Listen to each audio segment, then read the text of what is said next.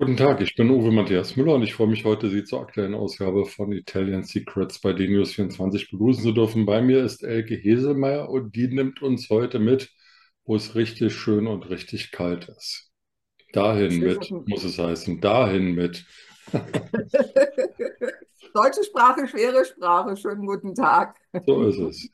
Frau Ja, genau. Wo, wo ist es denn richtig kalt? Ich meine, ich wollte ja eigentlich ganz gerne denen, die mit Fasching, Karnevale und so weiter nichts am Hut haben, eine Alternative bieten. Ich weiß es von vielen Landsleuten, die sagen, geh mir fort mit Fasching, ich fliehe. kann ich Und verstehen. Was gibt es da Schöneres, als dann in eine Region zu reisen, wo es noch einen richtigen Winter gibt, wo es Schnee gibt, wo es strahlenblauen Himmel gibt, Sonnenschein. Wir haben klare Luft, können richtig durchatmen, nichts mit Smog und so weiter. Und das sind die Dolomiten. Und die Dolomiten sind auch landschaftlich wunderschön, finde ich, weil sie viel rauer und natürlicher wirken, also rauer sind und natürlicher wirken als die Alpen. Ja, absolut. Und was man auch sagen muss, die Dolomiten sind ja eigentlich ein Ganzjahresreiseziel im Norden Italiens. Das heißt, wir haben auch im, im Sommer dort ganz, ganz tolles Wetter, nicht ganz so heiß wie jetzt weiter unten. Wenn wir zum Beispiel an den Gardasee denken, an Sizilien, Sardinien oder auch Apulien, Kalabrien und so weiter, da ist es noch ein bisschen gemäßigter, aber die Luft ist dort einfach so klar und so rein. Und das finde ich halt gerade in, in unseren heutigen Zeiten so wunder, wunderbar. Was machen wir denn im Winter in den Dolomiten? Mit dem Sessellift hochfahren und dann mit Skiern wieder runterfahren oder was kann man damit tun? Ja, also die, die es interessiert, die machen das auf jeden Fall. Ich selber, ich bin da, also ich habe das ein paar Mal versucht mit dem Abfahrtsgedöns, aber ich bin da kläglich gescheitert. Das, ich musste feststellen, das ist nicht meins und mache eigentlich lieber Langlauf. Das geht auch ein bisschen mehr auf die Kondition und das habe ich immer in Bayern gemacht. Das ist natürlich für die Höhen, Dolomiten und so weiter nichts. Auf solchen Höhen, da wird kein Langlauf gemacht, da macht man also in der Tat dann Abfahrt. Und die, die das gerne machen, die da begeistert sind, die werden auch regelmäßig dann in solche Regionen fahren, um dann eben mit dem Lift nach oben und dann mit den Skiern wieder runter und wieder nach oben. Ähm, wohin fliegen wir, wenn wir von Deutschland aus in die Dolomiten fliegen? Ist da Venedig der nächste Flug, Flughafen oder Triest oder wo würden Sie hinfliegen? Also ganz ehrlich, ich würde mit dem Auto fahren. Dann habe ich nämlich auch meine Skier dabei, meine Schuhe und so weiter, mein ganzes Outfit. Das ist doch ein bisschen umständlich mit dem Flieger und vor allen Dingen bin ich so auch ein bisschen unabhängiger. Ich kann dann also morgens losfahren vom Hotel, wenn ich will und nicht, wann, wann irgendwelche anderen Leute wollen. Ein Bus fährt. Sind denn die Dolomiten, was äh, Wintersport anbelangt, gut ausgelastet? Also es gibt ja in den Alpen sehr berühmte italienische Skiorte, Cortina d'Ampezzo und andere. Wie ist es mit den Dolomiten? Die sind relativ gut ausgelastet, aber ich habe mal geschaut, auch aktuell gibt es für die diesjährige Faschingszeit, also Ende Januar, sogar bis Ende Februar, gibt es dort durchaus noch freie Hotelzimmer. Und nicht nur Hotelzimmer, auch so Bed and Breakfast. Es gibt ja auch Menschen, die, die mögen das jetzt nicht unbedingt in so einem riesengroßen Hotel unterzukommen. Die sagen, ich möchte lieber irgendwo privat, wo es ein bisschen kuscheliger ist, wo, wo man auch noch mit den ähm, mit den Gastleuten sprechen kann, wo man sich noch kennt und so weiter. Also da gibt es noch jede Menge freie Kapazitäten. Und Sie haben gerade Campe äh, Cortina d'Ampezzo erwähnt. Das ist ja gar nicht weit entfernt von Gröden, von diesem Ah, Skigebiet. Ja, die habe ich nämlich beide in dem Text vorgestellt. Die liegen keine 100 Meter auseinander, 100 aber Meter, 100 Kilometer. 100 Kilometer, Entschuldigung. Ja, da fehlte das K davor. Ich wollte mal wieder hören oder sehen, ob Sie aufpassen. Genau. Ja, genau.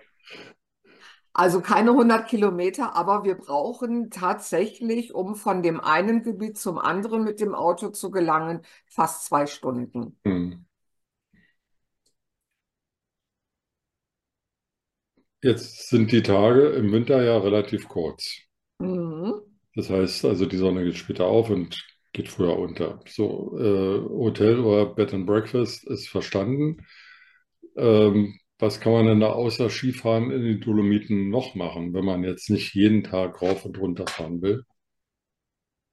Also wenn ich dorthin fahren würde, dann würde ich ganz viel ohne Skier laufen, spazieren gehen.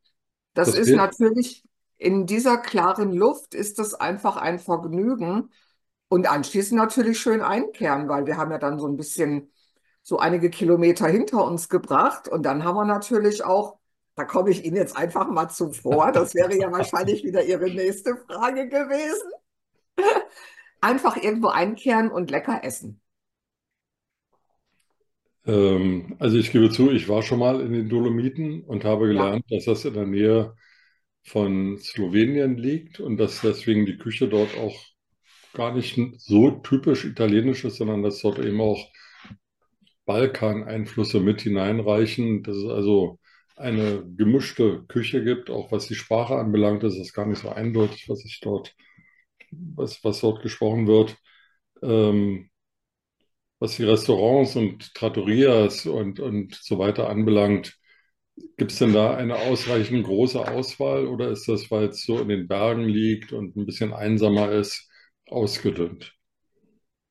Da gibt es eine reichhaltige Auswahl, zumal die ganzen Orte ja auch auf den Tourismus, sprich auf Skifahrer oder auch auf die Sommerurlauber eingestellt sind. Also gibt es auch ganz, ganz viele Pizzerien, Trattorien und so weiter, gute Restaurants. Und man sollte dann einfach gucken, wo viele Einheimische hingehen und sich dann dort anschließen. Da weiß man ja im Allgemeinen, dass da die Küche dann auch recht gut ist und ja, das nicht so touristisch angehaucht ist und nicht zu teuer ist. Also möglichst ein Restaurant mit äh, einer Speisekarte in vier Sprachen meiden. Auf jeden Fall, ja. Also maximal noch Englisch und ansonsten überwiegend Italienisch. Genau. Gut, also ein paar Kilometer haben wir hinter uns. Ähm, wir fühlen uns jung, frisch, erholt, aber hungrig. Und welches Rezept der Woche würden Sie denn dann anbieten heute? Das ist ein Rezept, mit dem wir zwei Fliegen mit einer Klappe quasi schlagen. Das ist gut. Das ist gut, ne? Also es ist einerseits, das ist ja so ein bisschen mein, mein Anspruch, ein bisschen gesund.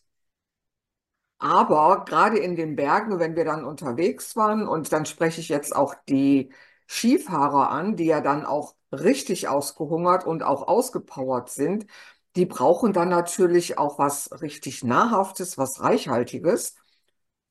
Und da ist dann in unserem Gericht, das ich für heute ausgesucht habe, richtig viel Sahne drin und dann noch Käse obendrauf. Es gibt nämlich überbackenen Chicorée. Und das ist lecker. Das ist total lecker. Chicorée ist ja ein bisschen bitter, oder?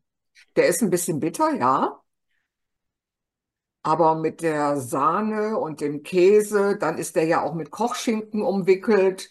Ah, Ja, und dann ist der halt noch so ein bisschen bissfest. Der wird nämlich nur 20 Minuten überbacken. Ist also nicht so richtig weich, sondern in der Tat noch ein bisschen bissfest. Und das ist auch gewollt.